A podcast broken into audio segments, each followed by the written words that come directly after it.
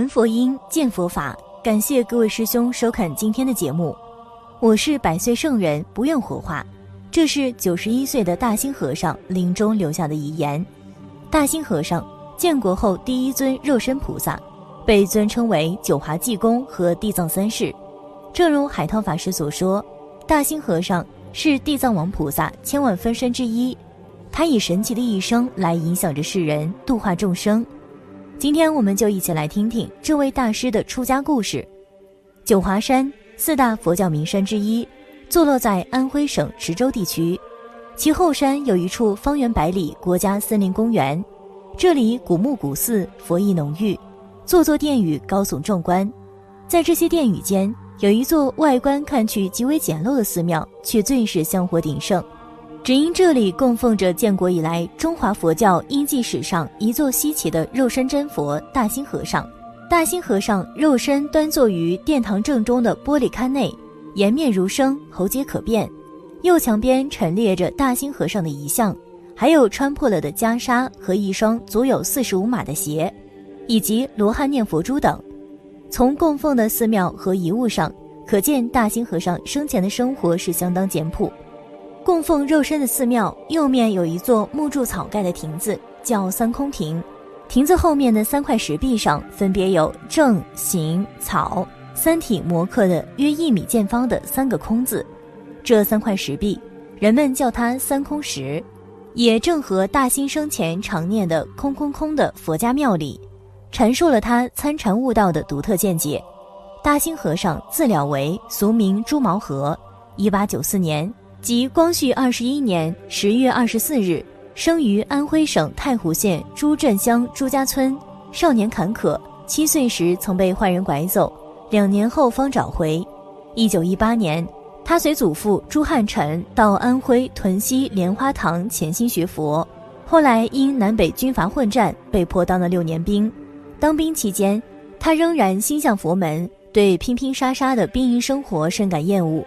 于是，一九二五年，一个偶然的机会，他逃离部队，结束了心烦意乱的尘世生活，来到九华山百岁宫出家。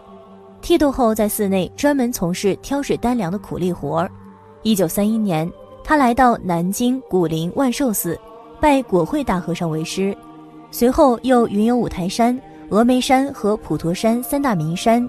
一九三六年，他再次回到九华山百岁宫，当了五年的水头。每天领人挑水供全寺僧人饮用。一九五八年，他来到九华山后山双溪寺放牛。大兴和尚在双溪寺生活上不予选择，饮食上不讲求好坏，自己种点粮食和蔬菜，经常是饱一餐饿一顿的，甚至烧一次饭要吃好几天。然而他在念佛禅修上从不随便，注重劳静结合，特别投入。他每天都要练气功，常常不顾山高路陡。上寺后的九子岩顶上，在当年九华山鼻祖金乔觉修炼过十五年的盘陀石上合掌打坐，闭目养神，精心修炼，就是刮风下雨也从不间断。练气功使得他步履轻盈，行走如风，超凡脱俗。他那一点八五米的心长身材，尽管瘦骨嶙峋，却精神矍铄。他与其他僧人不同的是，行走坐卧不断念着空空空，中年如一。关于他练气功练到什么程度，当地人说法不一。接触过他的人说他能飞檐走壁，来无影去无踪，可见他的功夫不同凡响。大兴和尚在双溪寺静心修行二十余年，却并不深居简出，而是与当地乡民之间的关系处得相当融洽。十年浩劫期间，九华山这块净土也同样遭受劫难，和尚尼姑被纷纷赶下山，逼迫他们还俗。从那时起。附近乡民就能时常看到一个到处闲游的疯和尚，他脚穿草鞋，身着破衣烂衫，嘴里不住地念着“空空空”，走这儿跑那儿，疯疯癫癫，活像一个济公在世。他就是大兴。其实不少乡邻都知道他是装疯卖傻，是为了逃避尘世，依旧过着他清静的佛门生活。心地善良的当地乡民便任由他做个逍遥自在的疯和尚。他仍然住在双溪寺。放牛、种菜、念经、练功，嘴里还时常念出颠三倒四的妙语，说什么“好人好自己，坏人坏自己”。如果有人与他争辩，多数时候会被他驳得理屈词穷。别看他样子疯癫，却乐于帮助别人。他平时除了放牛，就是治病救人。当地老百姓谁家有人生病了，他就去；小孩子他摸摸头就好了，大人就到山中采点中草药。见到人就说：“好人好自己，坏人坏自己。”日常行为看起来貌似疯疯癫癫的，但是治病救人是确确实实的。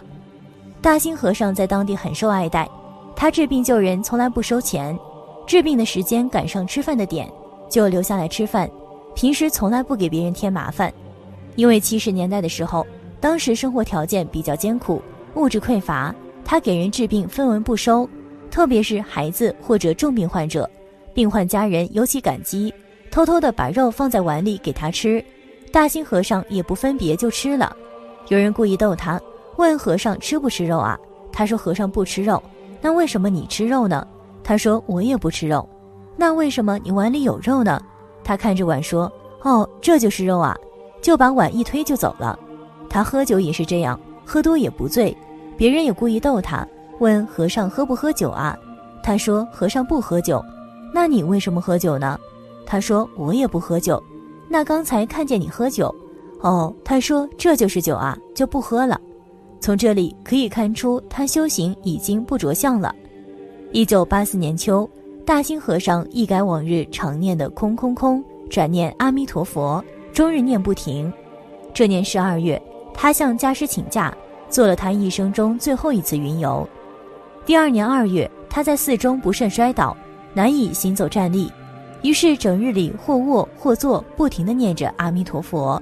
这年他九十一岁，他在圆寂前三天去找当时双溪寺当家师，说我要走了，要去化缘。当家师说：“你这么大岁数，化什么缘？”他说：“化缘建大庙，以后整个后山就靠我吃饭了。你别把我肉身化掉。”第一天去，当家师没有正式答复。第二天又去了，答应他。你这个肉身只要不烂就不烧，大兴和尚这才欢欢喜喜回去了。他回去后让徒弟给他洗脚，他以前是从来不洗脚的。他不放心，又去找当地的老百姓，老百姓和他的关系非常好，他很受老百姓的爱戴，说我在生的时候吃你们的，我死了以后你们都吃我的，以后后山就靠我来兴旺，我给你们每家都画两金钱，你们一定要把我的肉身保护下来。那时，大兴和尚摔了一跤，腿也不太好。回去后就躺着念佛，安然离世。当时前任的老会长在大兴和尚圆寂第三天准备火化，早晨起来肚子痛，到中午就好了。第三天没有火化，第五天又准备火化，结果早晨起来肚子又痛，到中午又好了。第七天再次准备火化，正准备点火，天降大雨，老会长把火柴扔了，就没有火化。随后，老百姓得知此事，都来到寺里。当时带队的是百代子，他的先生是村书记。因为八十年代宗教政策刚落实，很多人还不信佛。当时百代子带队找寺院，他说：“如果是别人，我就不找了。他是个孬子和尚，意思是个可怜的和尚。他一辈子就这么一个心愿，也没有别的心愿。你们还不满足他的心愿，肉身不能烧。”他带了几十个人请求，所以大兴和尚的肉身也没有经过处理，原本是准备火化的，就露天放在那里。老百姓对他有感情，不愿意大兴和尚露天日晒雨淋，发心去买砖砌棚。那时候买砖还需要审批，不是想买就能买。大家你出两毛，我出五毛，他出一元，这样凑了一点钱，大家买了几千块砖，把棚砌起来，让大纲有个遮风挡雨的地方。大约一年左右的时候，有人说大兴和尚可能真成肉身了，夜里经常看见放光，就是以前老肉身殿的位置。他在世的时候常给人治病。有人问他：“你把治病的医术教给我们？”他说：“这个你们学不会的，这是要靠修行才可以。我以后死了，照样给你们治病。”于是有人生病了，就去大兴和尚缸那里拜拜，也很灵。所以缸的边上就有很多还愿的物品。走在那缸的边上，常常能闻到香。缸旁边的草，牛也不吃，牛都知道恭敬。听一位老法师讲，三年以后，他两个徒弟同时做梦，梦到大兴和尚讲：“你们这徒弟真不孝，我在这里几年了，也不来看看我。于是老会长带两个人偷偷去看，手电筒一照，头发都长出来了，这真是肉身，就跟佛教协会汇报，准备开缸。很多电视台都来报道，当时造成了轰动，因为大兴和尚是当时第一尊肉身。以前九华山肉身菩萨在文革期间遭到破坏，基本上都损坏了，只留下百岁宫无暇真身一尊，还有地藏菩萨真身在肉身殿的地宫内保护。寺里见大兴和尚妙相稀有，随即呈报九华山佛教协会，经佛协同意，将其遗体装金供奉。上海居士李正友、张景贤出资一万余元，在双溪寺旁依照大兴和尚生前的朴素习惯，建成了如同皖南普通民居的肉身殿，供奉着这尊让人敬仰的真身。大兴和尚的真身供奉到现在已有二十余年时间了，每年都要吸引成千上万的游人及善男信女前来观瞻和参拜。人们在惊叹这一奇迹的同时，更加敬仰大兴和尚生前乐善好施、治病救人却不图回报的品行。好了，今天的节目就和大家分享到这儿了。愿以此文回向百千众生，终身离苦得乐。那我们下期节目再见。